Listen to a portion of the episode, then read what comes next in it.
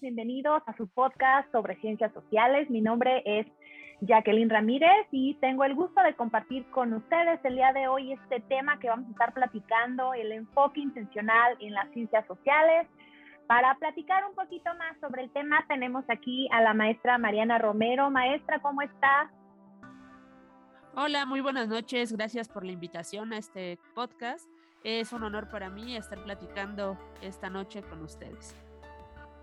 Muchas gracias. Maestro Carlos Rodríguez, ¿cómo te va?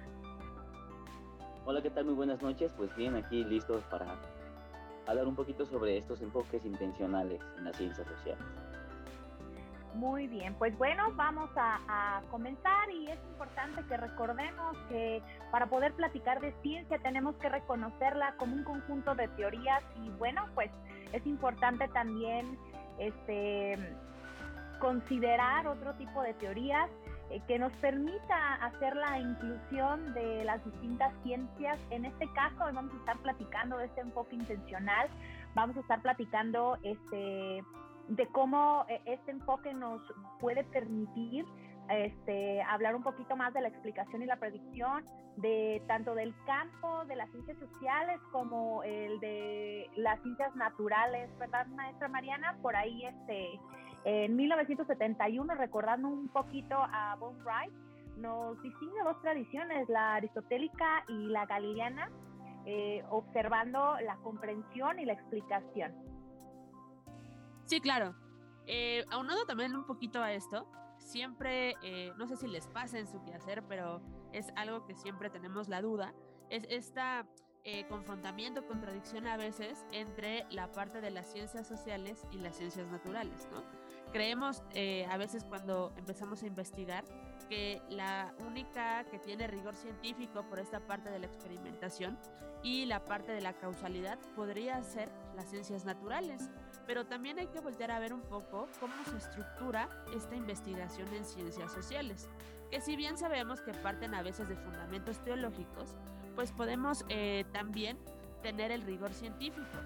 Eh, aquí lo que hay que tener en comparativa es que probablemente las ciencias naturales nos lleven a la investigación de un fenómeno natural versus las ciencias sociales que nos van a, llevar a este estudio de las ciencias eh, del, hombre, ¿no? Y por lo tanto se vuelven más complejas en el sentido de que pues pueden estar un poco, ¿cómo decirlo? Como súper...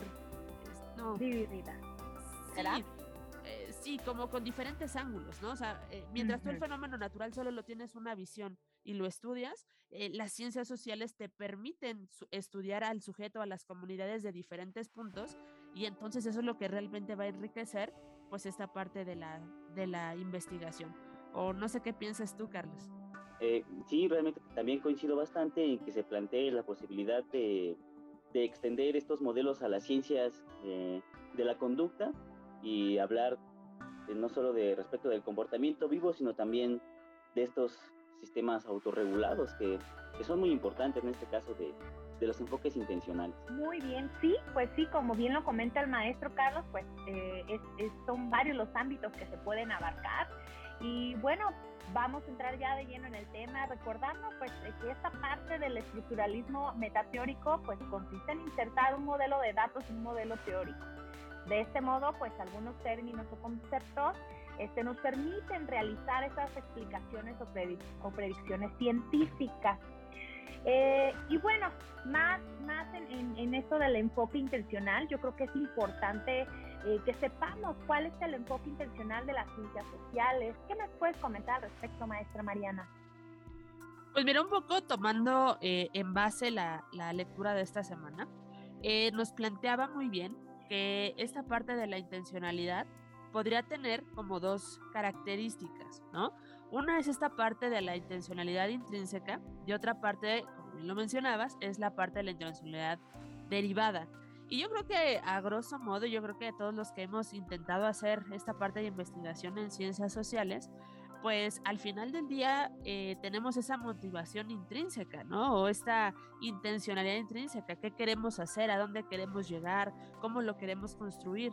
Ahorita platicábamos un poco ¿no? de, estas incertidumbres que tenemos de los temas de investigación de cada uno y, es bastante eh, similar a, esto, ¿no? Eh, saber las motivaciones que, que tenemos, a dónde queremos llegar y si es importante, pues, pues tenerlo. Eh, como bien eh, también Carlos nos, nos mencionaba, que yo creo que Carlos tiene como más experiencia en esta parte de la intencionalidad derivada, porque él ahorita nos lo explicaba perfectamente. Y no sé si, si quieras decirnos o comentarnos algo, Carlos, acerca de esto. Ah, sí, pues eh, aparte de, de, la intención que se le puede dar a, a, ciertos aspectos cuantitativos, pues también se le puede dar esa intención a los aspectos cualitativos. Y aparte de las teorías de las elecciones racionales o de las teorías de las decisiones o incluso de la teoría de juegos, pues yo rescataba, yo les comentaba que rescataba mucho esa cuestión de la teoría de las, de, de, de las emociones, ¿no? En donde se propone explicar la naturaleza y función de las emociones humanas como resultado de la de, la fusión de, de, una o dos emociones eh, entre sí. Entonces, bueno, depende mucho. Ya lo decía por ahí también este eh, Ray en el 2000 decía que hay que considerar eh, la naturaleza y la función de las emociones. Nacen por una nacen por una nación, por una razón y tienen una cierta intención porque tienen una función entonces esa, esa intención va muy relacionada a la función que, están, que, estas, que estas tienen. Y en cuanto a lo emocional, que es lo que yo puedo rescatar, pues sí me, sí, sí, sí me, me, me, llama mucho la atención porque es, es, es a lo que yo, de, a, lo que yo me, me, quiero dedicar un poquito. Sí, y bueno, pues aquí considerándolo la parte educativa que nosotros este, podemos tomar, en donde nosotros podemos hacer esta labor investigativa, este, la parte emocional es, juega un papel importantísimo en el proceso de enseñanza-aprendizaje y yo creo que es eh, uno de los elementos que en años anteriores, por ejemplo, la SEP ha tratado de incluir incluso en el mapa curricular con esto de las habilidades socioemocionales en distintos este, en distintas materias, como en el caso de la educación media superior, se me hace un aspecto súper relevante de considerar. Y pues bueno, vamos a, observar también este, que bueno, estas ciencias sociales este, se presentan a través de, teorías, ¿verdad, Carlos? Sí, sí, como lo mencionábamos, eh, teníamos la, la teoría de la elección racional, que es la más general, la que, la que bueno, puede ser muy aplicable a, varias, a, varios, de la que parten muchísimas subteorías. Luego tenemos la teoría de las decisiones, que ocupa, por valga la redundancia, de la toma de decisiones y, y, considera una incertidumbre como tal para esa toma de decisiones. Y la teoría de juegos, que es cuando esa incertidumbre eh, viene dada por las acciones de otras personas. Entonces, bueno, lo que a mí me, me, me, puso a pensar mucho, bueno, que al final de cuentas, pues todo es conocimiento. Por, te ponía el ejemplo de, por, te ponía el ejemplo de, por ejemplo, eh, Francisca está disgustada porque perdió el tren. Eso es lo que venía en la, la lectura. Está disgustada porque perdió el tren, pero, pero realmente su disgusto es causado por el conocimiento de que sabe que perdió el tren y lo que eh, acontece el, haber eh, causado eh, eh, el haber perdido el tren, eh, resultando, como, resultando como importante el momento de explicar, intentar predecir las conductas, tal vez no son tal vez no son matemáticas como tal, pero sí se pueden de cierta forma predecir se, puede, se pueden establecer esos deseos y esas preferencias en esos estados de intención. Bueno, eso es en cuanto a lo que yo he intentado inferir un poco de estas cuestiones. Así es. No, y también Mariana que, claro. Ah, perdón, perdón, sí, que parten todas, del parten, todas, absolutamente todas parten del análisis. Claro, y yo también retomo un poco esta, esta parte de, de la teoría de juego, ¿no? Sobre todo porque eh, tenemos que entender que parte de la teoría del equilibrio, de, del equilibrio general de Nash, ¿no? Que eso es interesante porque eh, al final del día él conceptualiza que las teorías son racionales, ¿no? Y que al final del día lo que tenemos que hacer es intencionar estrategias para que también eh, parte de cooperación y, de ganancia de conocimiento al final del día ya en, la aplicación de las, de las teorías a, la práctica, a la clase, ¿no? Y, yo también eh, quiero lanzar una pregunta para, para ustedes dos que sobre todo tienen mucho más experiencia en, en estos campos si ustedes creen que esta parte de las teorías sí son 100% aplicables o, tienes alguna retroalimentación en el aula. Bueno, en este aspecto eh, sí es importante considerar que las teorías nos vienen a, hablar un poquito de predicción, nos vienen a hablar un poquito, como ya bien lo mencionaban, de intencionalidad.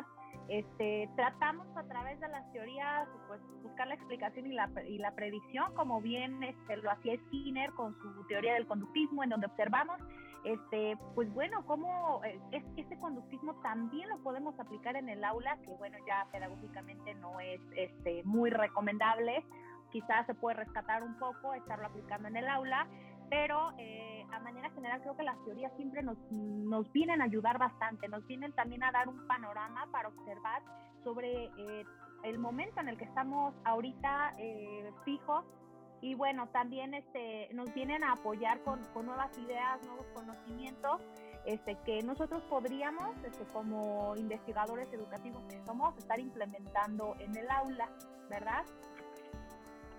Bien, pues bueno, ya estamos llegando a la parte final de nuestro podcast del día de hoy. Y bueno, ya manera de conclusión, maestro Carlos, maestra Mariana, ¿les gustaría añadir algo?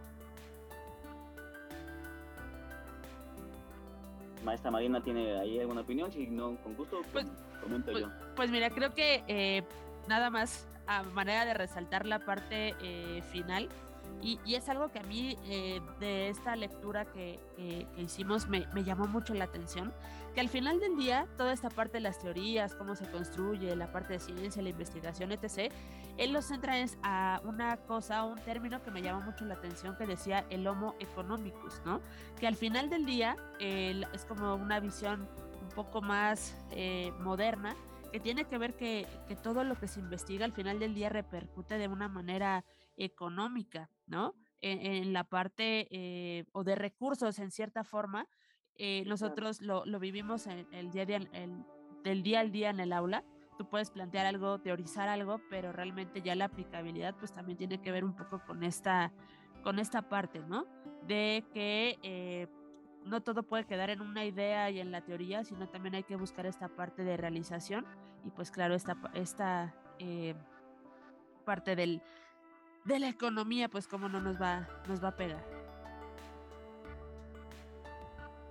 Sí, sí, muy bien. Yo, yo también como conclusión coincido mucho con lo que dice la maestra.